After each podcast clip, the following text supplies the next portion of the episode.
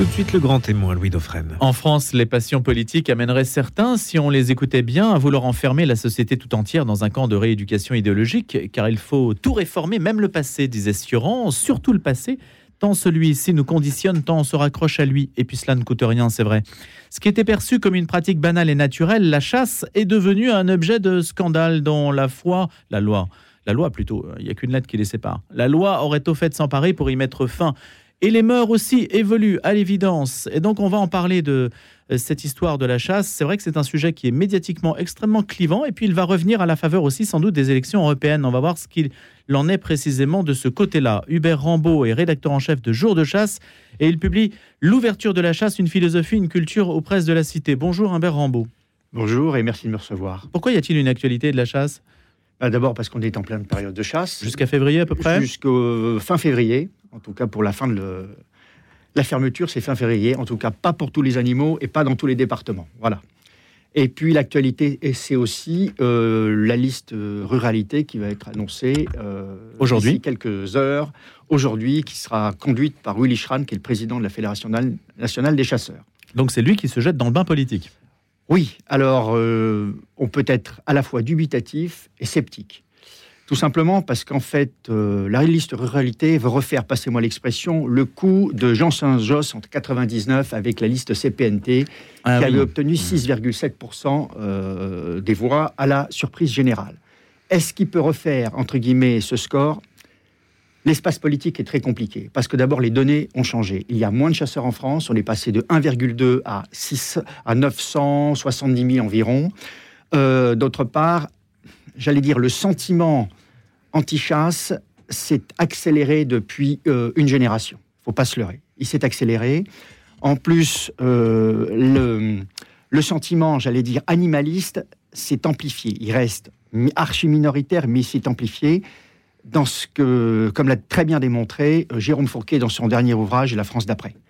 Voilà. Et plus le sentiment animaliste décroît, plus la déchristianisation aussi s'accélère. Il y a, une symétrie entre les deux. C'est dans les territoires les plus déchristianisés que la pression animaliste est la plus forte. Voilà. C'est plus les plus anciennement christianisés se sont déchristianisés en faveur du vote animaliste, notamment euh, la région du Sud et notamment la Côte d'Azur. Bon, mais on aurait pu croire, Hubert Rambaud, que vous étiez favorable à une liste qui défend les chasseurs. Alors, je, le problème, c'est qu'aujourd'hui, euh, liste qui défend les chasseurs, pourquoi pas mais euh, est-ce que euh, il y a quand même le risque politique Il est grand parce que l'espace politique, il est, très étroit. Si, le Willy Schran veut refaire le coup de 1999, il va falloir. Son pari, c'est de mordre un peu les droits de DLR, Reconquête et le RN. Bah, surtout le RN. Hein. C'est un peu un Front National des campagnes, comme on disait à euh, l'époque. Exactement. Donc, euh, l'espace politique, il est, il est quand même très compliqué. Et puis aujourd'hui, on a le sentiment que il peut y avoir, moi je ne suis pas politologue, un vote anti-Macron. Donc le RN arrive plutôt, plutôt, moi je suis très prudent, en position de force, avec sans doute une partie des LR si c'est euh, mené par hmm. François-Xavier Bellamy.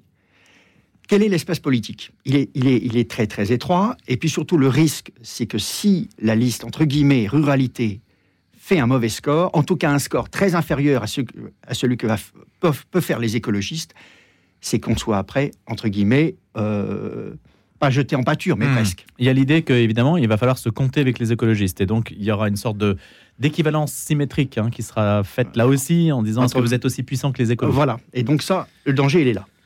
Alors, la chasse en tant que telle, comment est-ce que vous percevez la chose, Hubert Rambaud? Je disais tout à l'heure, c'est l'un des sujets les plus clivants sur les plateaux de télévision et celui aussi qui fait les meilleures audiences. Hein. C'est stupéfiant. Je ne sais pas si vous avez euh, des données là-dessus. Non, j'ai pas de données. Mais les, c'est quelque chose qui cristallise énormément les passions. Pourquoi? Tout simplement parce que, enfin simplement parce qu'aujourd'hui, la chasse est de moins en moins donc acceptée parce qu'elle n'est plus du tout le prolongement naturel de la vie des campagnes, parce qu'il y a une fracture très importante entre les villes et le monde des campagnes. En tout cas, entre la France d'en haut et la France d'en bas. La France des grosses agglomérations et la France périphérique. Ce sont deux mondes qui, quelquefois, ne se comprennent plus du tout, du tout, du tout. Et donc aujourd'hui, l'urbain, je généralise, a une vision souvent erronée, tronquée de la nature, des campagnes et de la vie sauvage. Mais il y a des urbains qui chassent, beaucoup.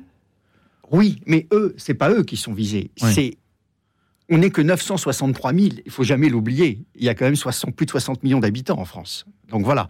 Et non, non, mais 963 000 chasseurs? 963 Je 000. pensais que vous étiez quand même plus nombreux. On a été jusqu'à 2 millions et demi en 1975. Aujourd'hui, on est 960, soit 970 000. Pourtant, il y a une fédération par département, Une fédération. 400 équipages de chasse à cours. Oui.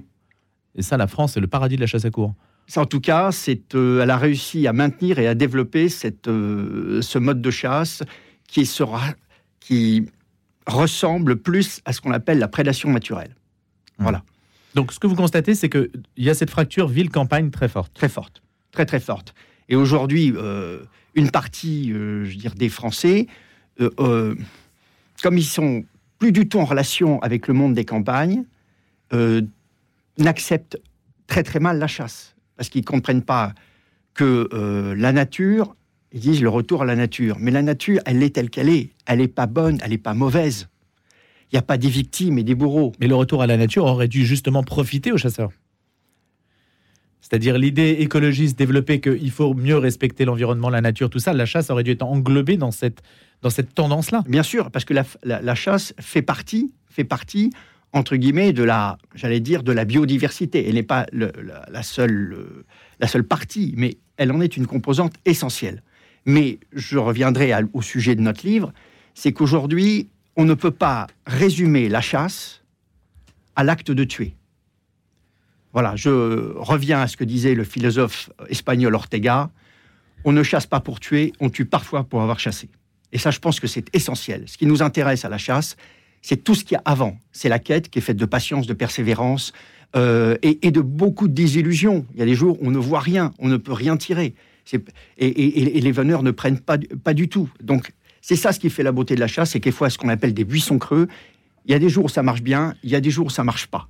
C'est l'imprévu que vous aimez. Oui, l'aléa. L'aléa, l'imprévu, etc. Oui, ça doit faire partie de la chasse et c'est une composante essentielle. On voit des choses extraordinaires, même si on n'a rien tiré de la journée.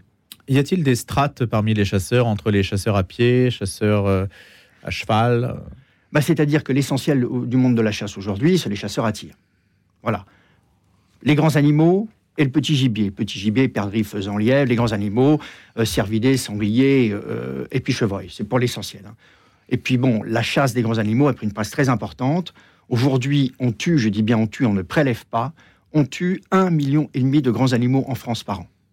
Un million et demi. Il y a encore 10 ans, 15 ans, c'était un million. 850 000 sangliers, 550 000 chevreuils. Voilà. Tuer sur de- des conditions extrêmement strictes, ce qu'on appelle avec des plans de chasse, c'est-à-dire qu'on ne tue si la population le permet. On ne, entre guillemets, on ne tire et on ne tue que le capital, que les intérêts du capital. pardon. Qui vérifie, Hubert Rambaud, que justement euh, cette régulation se fait bien et qui définit les plans de chasse? Alors, je- ce sont je- les pouvoirs publics, les fédérations? Euh, Oui, c'est les fédérations. Je n'aime pas terme- le terme de régulation, parce que la régulation, c'est un terme dans lequel veulent nous enfermer depuis plus de dix ans les écologistes. Moi, je ne chasse pas pour réguler. Je chasse par plaisir, par passion, mais je ne chasse pas pour réguler. La, la, j'allais dire, la seule et pure régulation, il y a deux choses. Le piégeage, ça c'est de la régulation, mais c'est pas de la chasse. Et les battues administratives, qui sont ordonnées parce qu'il y a, un, il y a- il y a un trop, trop de sangliers, ou euh, voilà. Les tirs du loup, c'est de la pure régulation. Tir du loup, qu'est-ce que c'est? C'est-à-dire que l'État dé- décide à l'avance de tirer cette année, je crois que c'est 209 loups, euh, pour limiter euh, l'impact sur le sur Ah, on les tire les loups aussi. Oui, mais ça, c'est pas le chasseur lambda qui peut le tirer. C'est la brigade loup, c'est des gens qui sont assermentés, etc. Parce que Hmm. les tirs de nuit, c'est des, des, des- des- des jours et des jours d'affût, etc. Voilà. Donc là, vous séparez bien donc la pratique de la chasse, l'imprévu, la culture, la philosophie, le plaisir finalement, Ah, c'est une, pla- une- une plaisir-passion. Tout de à la fait. nécessité qui est du côté des pouvoirs publics et qui s'entend autour de la régulation. Voilà. La régulation et la conséquence de, de la chasse pour certaines espèces, elle n'en est en aucune manière la cause. Et pourtant, quand on entend euh, des chasseurs dire, bah, nous aussi, nous sommes des écolos à notre manière, parce que si on n'était pas là, eh bien, ça serait l'anarchie dans les bois. Moi, je pense que c'est c'est une, encore une fois, je me répète, c'est une conséquence et jamais la cause. Parce que le jour où l'État a dit, bah, écoutez, toutes les espèces où il n'y a pas besoin d'être régulé, on ne les chasse plus. Un pan, des pans entiers de la chasse française s'effondrent. La chasse des canards, on les chasse par plaisir, par passion, pas pour réguler. La chasse de la bécassine, de la bécasse, du faisan, du lièvre, on chasse par plaisir, pas pour réguler. Comment expliquez-vous, Hubert Rambaud, que aujourd'hui, quand vous me dites je chasse un canard, un chevreuil, un cerf, ce sont des, des animaux qui ont une physionomie. Peut-être aussi que les bandes dessinées, les contes ont beaucoup contribué à cela. On les a beaucoup humanisés. Il y a beaucoup d'anthropomorphisme dans l'histoire qui fait que le chasseur passe pour quelqu'un de d'un peu d'un peu sadique, d'un peu cynique. Oui, c'est-à-dire qu'aux yeux de certains, nous serions des bêtes assoiffées de sang. Bon, c'est un jugement, j'allais dire un peu un peu sommaire, parce que euh, bon, ça vient de la entre nous de, de Bambi, etc. Sauf que le véritable auteur de Bambi, Félix Salten, qui a écrit Bambi, était un chasseur. Et le, livre originel n'a rien à voir avec ce qu'on a fait Disney. Hein. Donc voilà, ça c'est une. Quelle est la différence? Euh, Disney, on a, on a fait, euh, il a fait, passez-moi l'expression, faire pleurer Margot, euh, alors que le, dans le livre de Salten, Bambi, bon, il y, a un parallèle avec la, si vous voulez, la situation des Juifs sur la deuxième guerre mondiale. C'est beaucoup plus puissant et fort que ça, et ça n'a il n'y a aucun anthropomorphisme, aucun. Donc il faut bien mettre Bambi là où il est. Exactement, exactement. Euh, alors si vous voulez, moi je veux bien, mais le, maintenant avec les antispécistes veulent, veulent complètement réduire euh, l'homme à un animal, ben, je suis désolé, l'homme est supérieur à un animal. Parce qu'il a, il a quand même une chose que n'a pas l'animal, hum? c'est le logos, la langue. La langue. Voilà. Et comme le disait euh, le, philosophe Alain Finkielkraut, l'homme est le seul être capable de sauver, de préserver, même d'abîmer l'espèce animale. Alors que les animaux, vous savez, dans la nature, c'est tuer ou être tué. Il n'y a que des prédateurs et des prédatés, exclusivement. La nature, elle n'est pas bonne et pas mauvaise, je me répète. Elle n'est pas cruelle, elle est telle qu'elle est. Elle peut nous apparaître cruelle pour nous, humains, extrêmement brutale, mais elle est telle qu'elle est, elle ne change pas. Elle change pas. Et la chasse est peut-être, je dis bien peut-être, l'un des derniers liens entre l'homme et la nature. Quand on va dans la nature dite sauvage, on ne veut pas la changer, nous, au contraire des antispécistes. On la prend telle qu'elle est. Et on, et on essaye de la comprendre, de la saisir. C'est ça qui est passionnant. Euh, qu'est-ce qui se cache derrière l'antispécisme, selon vous? Est-ce qu'il y a quelque chose, une idéologie, une religion Ah bah c'est le, ils, veulent changer l'homme. Et ça, je pense que c'est extrêmement dangereux. Ils veulent changer l'homme. Ils sont totalement hors du réel. Vous savez, euh, nous citons dans le, dans le, livre Vincent Piednoir et moi la phrase de, de Chesterton qu'est-ce qu'un fou C'est un homme qui a tout perdu, sauf la raison. Et ils sont d'une logique implacable, mais ils partent de, j'allais dire, de, ils sont totalement de paramètres totalement fous, totalement fous. Donc ils veulent réduire la souffrance dans le monde, et à terme, euh, ils, se fichent complètement des espèces, etc. Ils veulent réduire le niveau de violence et de souffrance dans le monde.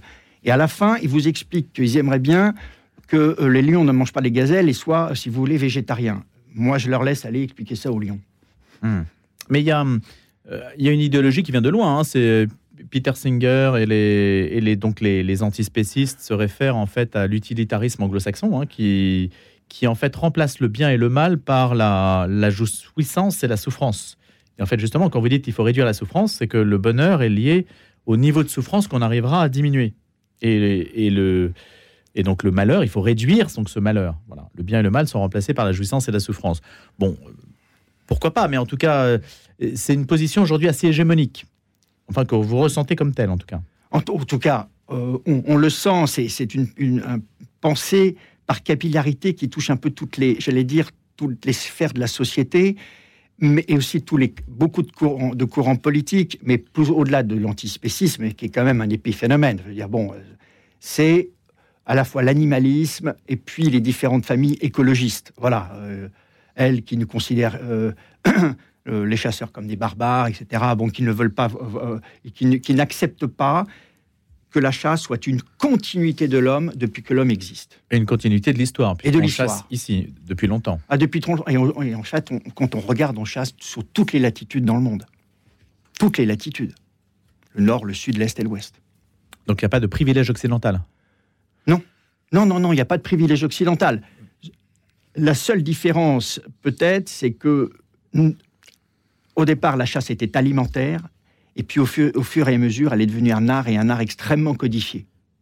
Et c'est pour ça que la chasse en France et dans l'Europe entière, et là je vous parle de la France, est extrêmement réglementée, extrêmement codifiée, quoi qu'on pense nos détracteurs qui disent qu'on peut chasser par exemple tout au long de l'année. C'est totalement faux.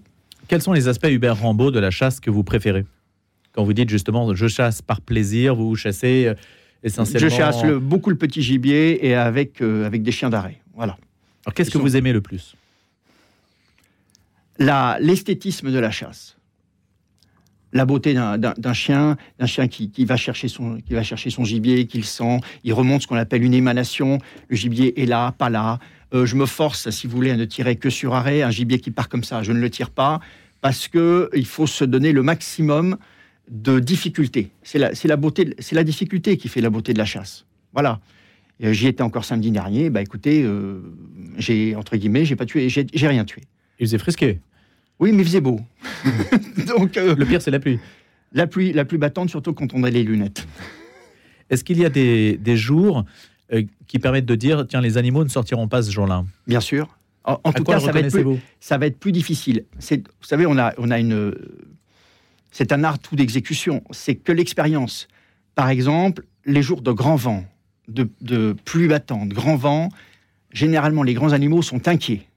Donc ils, vont se mettre sur la, ce qu'on appelle sur pied, c'est-à-dire qu'ils vont se lever et ils vont beaucoup circuler. Et là, ils vont être très difficiles, entre guillemets, à manœuvrer en battu. Extrêmement difficiles, tout le monde le sait. Les vents d'ouest, les vents d'ouest pour tous les migrateurs, notamment pour, je pense à ceux qui pratiquent euh, la chasse du gabion la nuit, ils savent que c'est très mauvais. Parce que les vents d'ouest n'amènent pas les oiseaux. Les vents d'est, synonymes de froid, vont faire descendre les oiseaux. Voilà. C'est. euh, Ça s'apprend tout ça? Il n'y a pas d'école de chasse. Il y a un Non. très beau musée de la chasse à Paris. magnifique, rue, avenue, rue, rue Néguénégo. Non, non. Et on n'a pas l'impression que les chasseurs. euh, je vous pose la question, Hubert Rambaud, parce que vous écrivez sur le sujet et je disais, il y a des émissions de télé qui parlent de temps en temps de la chasse, mais qu'il n'y a pas beaucoup de relais, en fait. Il y a un relais médiatique avec Jour de chasse, puisque vous, vous représentez euh, Vous savez, je, je- ce journal, mais il n'y a pas beaucoup de relais dans la société. ben, je pense qu'on est, on est, on est assimilé euh, par bien des aspects au, au camp du mal. Il faut pas se leurrer. Euh, la chasse, hélas pour elle, est au carrefour de plein de problèmes sociétaux et civilisationnels. La relation identitaire. La relation, par exemple, avec la mort. Tout le monde parle du vivant aujourd'hui. Ben, le vivant, non, ça n'existe pas. Il y a la vie et il y a la mort. Nous, euh, je veux dire, euh, la, la mort, à la chasse, on la côtoie. On la côtoie. Mais aujourd'hui, on veut occulter la mort. Par exemple, je parle pour les hommes, il n'y a plus de- quasiment plus de veillées funéraires. On veut l'occulter. Ben, la chasse, nous, on ne l'occulte pas. Elle existe. On, on sait que c'est... euh, Vous la provoquez même. Exactement, exactement. Mais ça fait partie, entre guillemets, de la vie. Maintenant, bon, on, on veut faire, euh, essayer de, de faire un, un- un- un homme presque éternel. Le jeu est dangereux. C'est-à-dire? Ben, C'est-à-dire qu'avec toutes les, avec le transhumanisme, on veut, on, on veut faire un homme nouveau, etc. Bon, ben, la chasse, elle s'inscrit, euh, elle n'est pas du tout dans cette logique-là, absolument pas. Et puis, on est une tradition. Alors, vous me direz, il y a les mauvaises et les bonnes traditions, ça, je- on connaît le discours. Mais et puis, on est une poursuite d'une histoire à la fois. C'est un patrimoine vivant, la chasse. C'est classé comme tel d'ailleurs ou pas? Alors, Patrimoine immatériel? alors, la fauconnerie est classée comme patrimoine immatériel de l'humanité euh, de, par l'UNESCO. Ça oui. Depuis, euh, j'allais dire, plus de dix ans maintenant. Oui, ça oui. Et seulement la fauconnerie. Oui, je crois que seulement la fauconnerie. Mais je ne veux pas me tromper non plus. Je, suis, je n'ai pas la science infuse. Voilà. Mais la chasse, non, en tant que telle, Non. la chasse à court, non. Non, je crois que la chasse à cour a essayé. Je ne sais pas du tout où en est le dossier. Voilà. Et euh, on est à la fois une continuité historique, continuité patrimoniale, une continuité littéraire et une continuité linguistique. Oui, vous citez de nombreux auteurs qui ont chassé, sans lesquels on aurait perdu beaucoup de récits, en fait. Exactement. Et puis tous les, à la fois, les- il y a des grands, très grands auteurs. Je pense à, à Genevois, euh, à La Fontaine, etc., qui ont évidemment évoqué parler, parler de chasse. Il y a des auteurs plus mineurs. Mais la chasse a imprégné pendant des siècles toute la société, que l'on chasse ou que l'on ne chasse pas. Tout le monde savait que ce qu'était la chasse, à commencer par Montaigne. Voilà. Est-ce qu'on chasse aux États-Unis? Bien sûr, énormément. Énormément. Les, les Américains, je ne parle pas de la côte ouest et je ne parle pas de la côte est, qui serait certainement contre la chasse. Mais tout le centre des États-Unis chassent énormément. Et puis surtout, ils sont très C'est- pragmatiques sur C'est la l'Amérique chasse. trumpiste qui, qui chasse. Exactement. Il ne faut pas se leurrer. Et là aussi, il y a un clivage. hein. Ah oui, on le retrouve, on le retrouve. C'est quand même effarant. Sans porter de jugement sur Donald Non, Trump. non, mais c'est quand même très. Parce que que ce soit là-bas ou, ou ici, c'est c'est aussi un clivage métropole-campagne très fort. Et par exemple, il y a eu de très beaux récits à la fois avec Jim Harrison, et, euh, qui est mort hélas, et Jim Fergus, qui a raconté tout son périple de chasseur aux États-Unis. Est-ce qu'on fait bénir les chasses? Oui, les- euh, oui, oui. On fait bénir notamment euh, les, les jours de la, la Saint-Hubert. euh, les équipages de la ch- chasse à cour font bénir, euh, il y a une messe dédiée, ils font bénir les chiens. Et je crois même qu'il y a une association des prêtres des curés chasseurs qui est à Paris, il me semble. Il faudrait que je creuse la, la Il faut question. vérifier. Voilà. Et puis, Monseigneur de Germigny est un veneur passionné. Ah oui, donc vous avez aussi vos, Un veneur passionné. Oui, oui, oui. vos signatures. Voilà. Mais en tout cas, il n'y a pas d'antagonisme aujourd'hui. Il n'y a, pas. euh, Je dis ça parce que la question de la, corrida aussi se lie à celle de la chasse. Euh, D'ailleurs, vous faites le lien entre les deux? Non, pas, enfin, pas du tout. Alors, je me garderais bien de porter un jugement sur la corrida parce que je connais ça. Je connais assez mal. Je sais qu'il y a une véritable culture tauromachie, aussi bien euh, euh, dans les beaux-arts, dans la littérature, etc. Bon, euh, maintenant, je n'ai jamais assisté à une corrida de ma vie. Je sais que, par exemple, si elle venait à disparaître, euh, une partie de l'Andalousie euh, serait extrêmement embêtée parce qu'elle est tous les grands élevages de taureaux qui participent aussi à toute la vie locale. Mais je me porterais bien de garder un. Et qui sont élevés pour ça. Et puis bon, euh, la chasse, c'est- c'est pas de la corrida. Je pense que la corrida, c'est pas de la chasse, l'un et l'autre. Voilà. La différence, c'est que le chasseur est actif.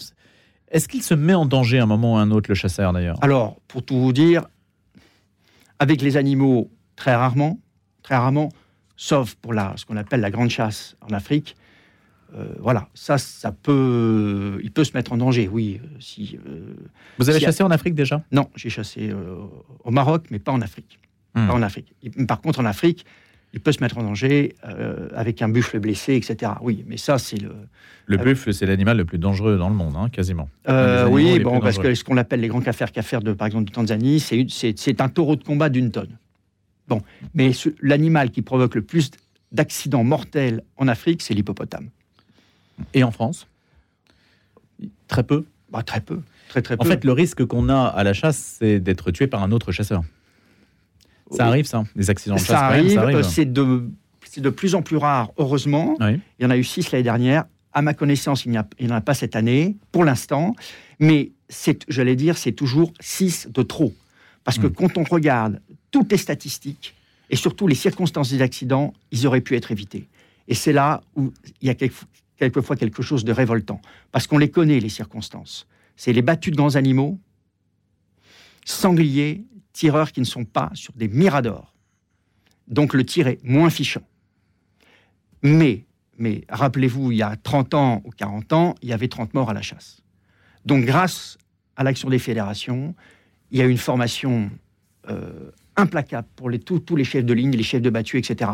Mais je pense qu'un accident est toujours un accident de trop, surtout mortel. Merci beaucoup, Hubert Rambaud. Et je renvoie donc à votre essai L'ouverture de la chasse, écrit avec Vincent Piednoir, une philosophie, une culture, préfacé par Pascal Bruckner, lui-même non chasseur, hein, vous le précisez. Ça n'est pas un traité, c'est pas un texte militant, une invitation à la découverte. Et en ce moment, pourquoi pas, jusqu'à la fin du mois de février, pourquoi pas aller chasser et se faire une idée par soi-même. Merci, à bientôt.